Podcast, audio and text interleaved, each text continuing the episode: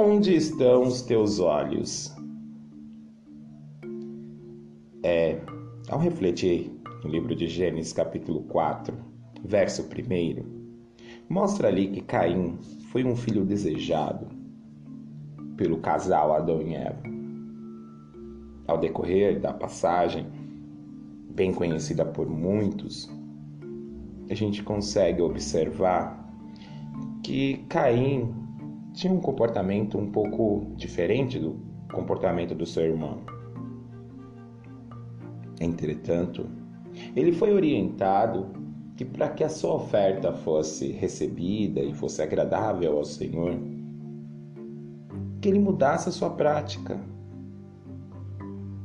porque o mal já estava na porta dele.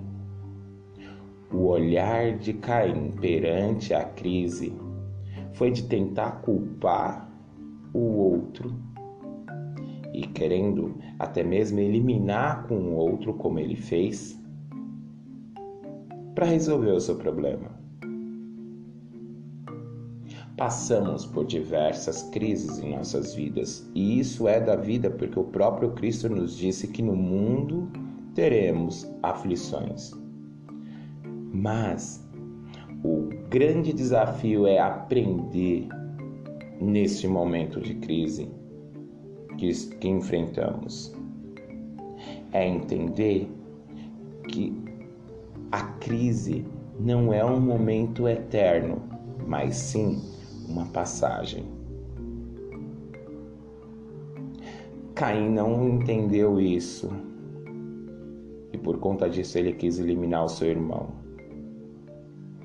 possamos refletir nessa semana sobre a importância dos nossos olhos estarem em Deus e de nós recebermos a correção do Senhor, sabendo que Ele está no controle de tudo.